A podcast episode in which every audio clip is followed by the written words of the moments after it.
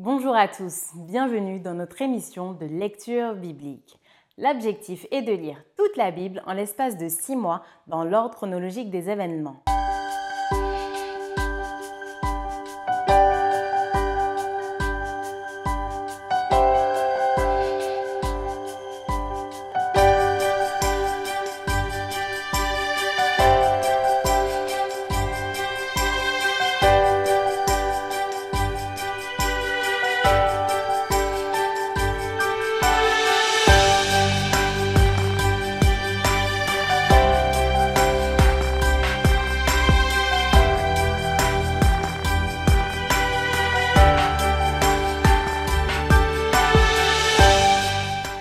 Cette émission vous est proposée par l'Église adventiste du 7e jour d'Évry.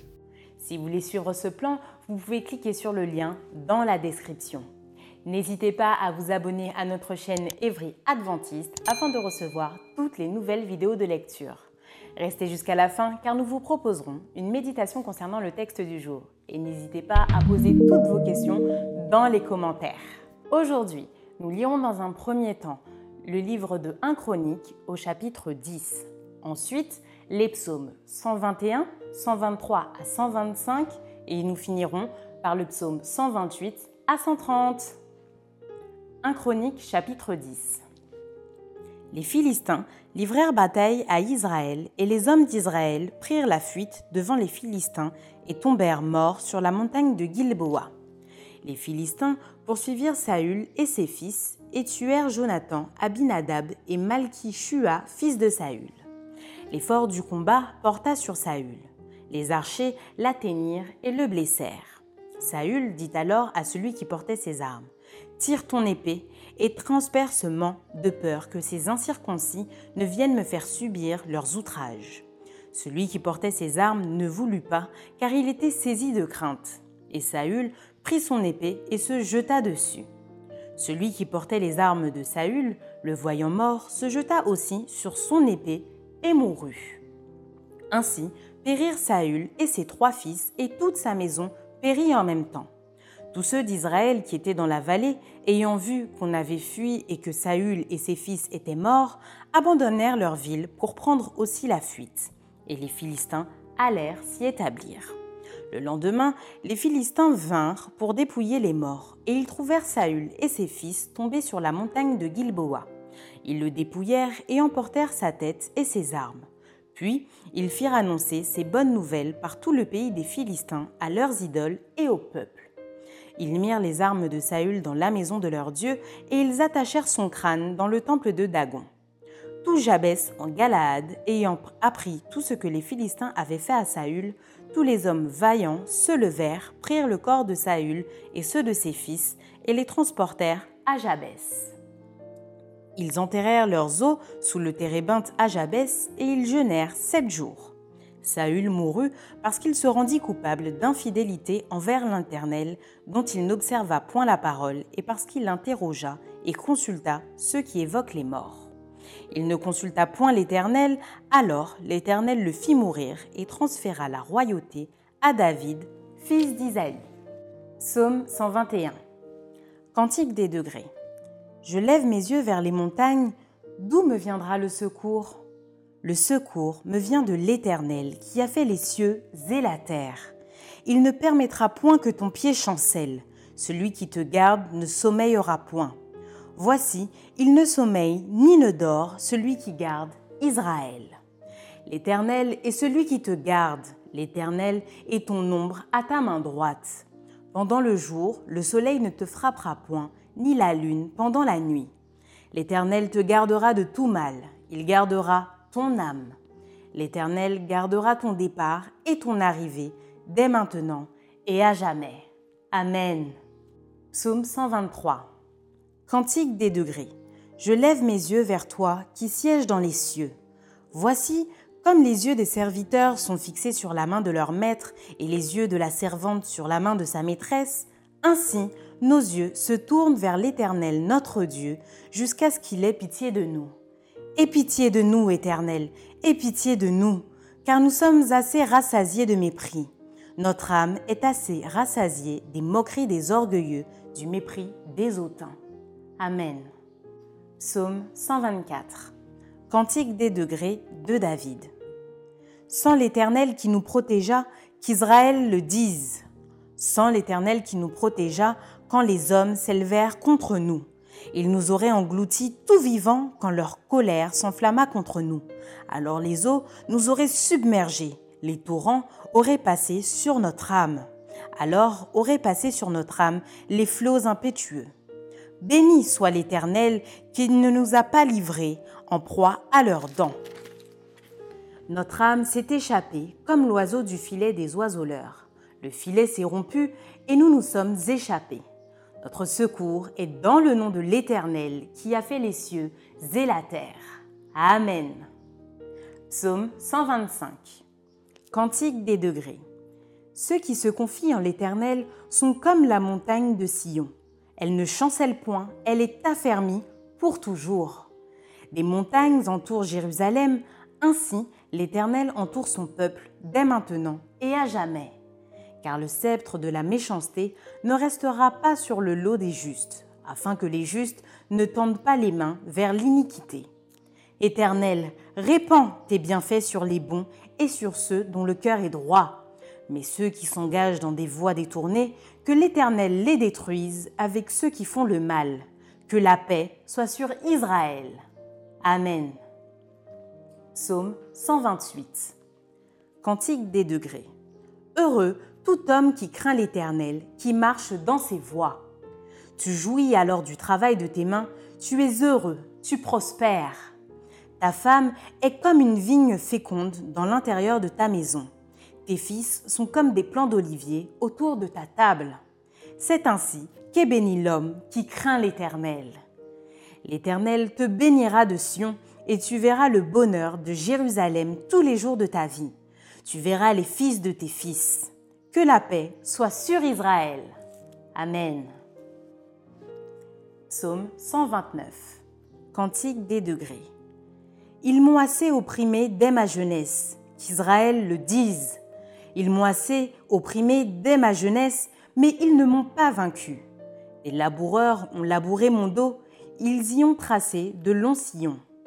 L'Éternel est juste, il a coupé les cordes des méchants qu'il soit confondu et qu'il recule tous ceux qui haïssent Sion, qu'il soit comme l'herbe des toits qui sèche avant qu'on l'arrache. Le moissonneur n'en remplit point sa main, celui qui lit les gerbes n'en charge point son bras. Et les passants ne disent point que la bénédiction de l'Éternel soit sur vous.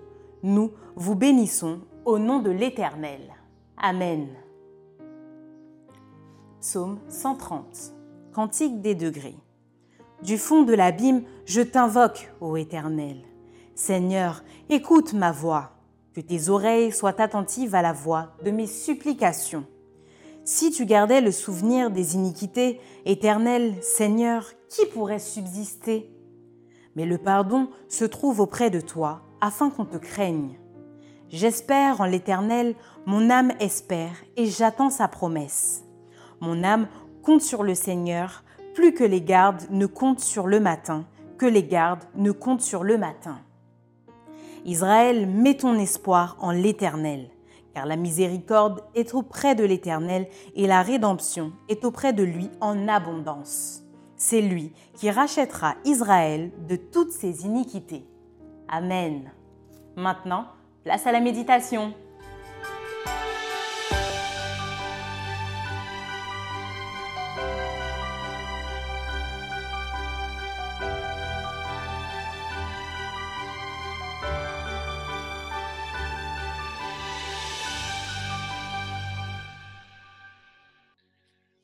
Bonjour à tous.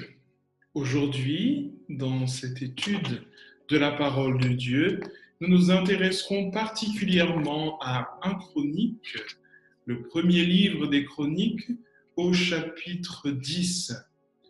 Le but du livre des chroniques est de pouvoir retracer l'arrivée au pouvoir du roi David. Donc nous avons premièrement dans les neuf premiers chapitres euh, il nous est fait état d'une généalogie, de cette généalogie depuis Adam jusqu'à David. Mais ce qui va se passer est assez surprenant, Car à la fin d'un Chronique 9, verset 40, 44, nous voyons que cette chronologie va stopper net pour pouvoir faire la place au récit qui nous intéresse dans 1 Chronique 10. Et ce récit est l'histoire de la mort de Saül, la mort de ce grand roi, la mort de cet homme en qui Israël mettait tout son espoir, la mort du roi d'Israël. Il nous est dit dans 1 Chronique 10 dès le premier verset, selon le contexte, que les Philistins livrèrent bataille à Israël et les hommes d'Israël prirent la fuite devant les Philistins et tombèrent morts sur la montagne de Gilboa. Les Philistins poursuivirent Saül et ses fils et tuèrent Jonathan, Abinadab et Malik Shua, fils de Saül.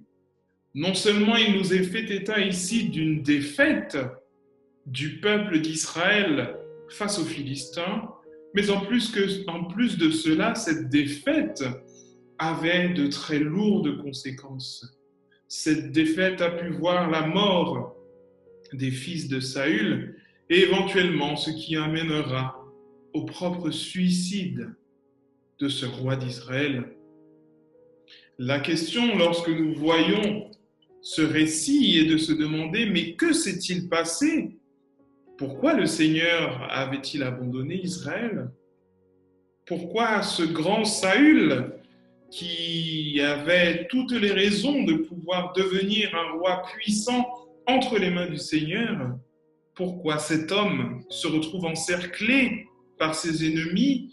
Et le texte même va nous dire un petit peu plus loin que sa mort a été un sujet de gloire pour les peuples, euh, le peuple des Philistins, sachant qu'ils ont pu adorer leurs idoles et, et se saisir même de son corps pour pouvoir le livrer à leurs idoles.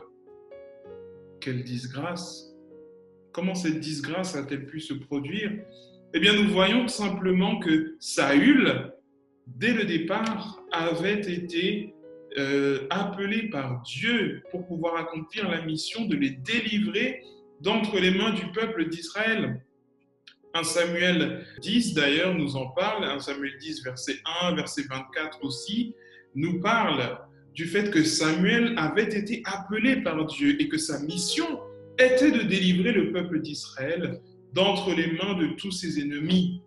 Mais que s'est-il passé entre ce Saül qui avait été appelé par Dieu, ce Saül qui avait une grande mission donnée par l'Éternel, et ce même Saül qui se retrouve encerclé par ses ennemis et qui va demander à mourir car il ne voulait pas mourir en disgrâce entre les mains de ses ennemis. Que s'est-il passé? Comment réconcilier cette mission que Dieu lui avait donnée et l'échec de cette mission?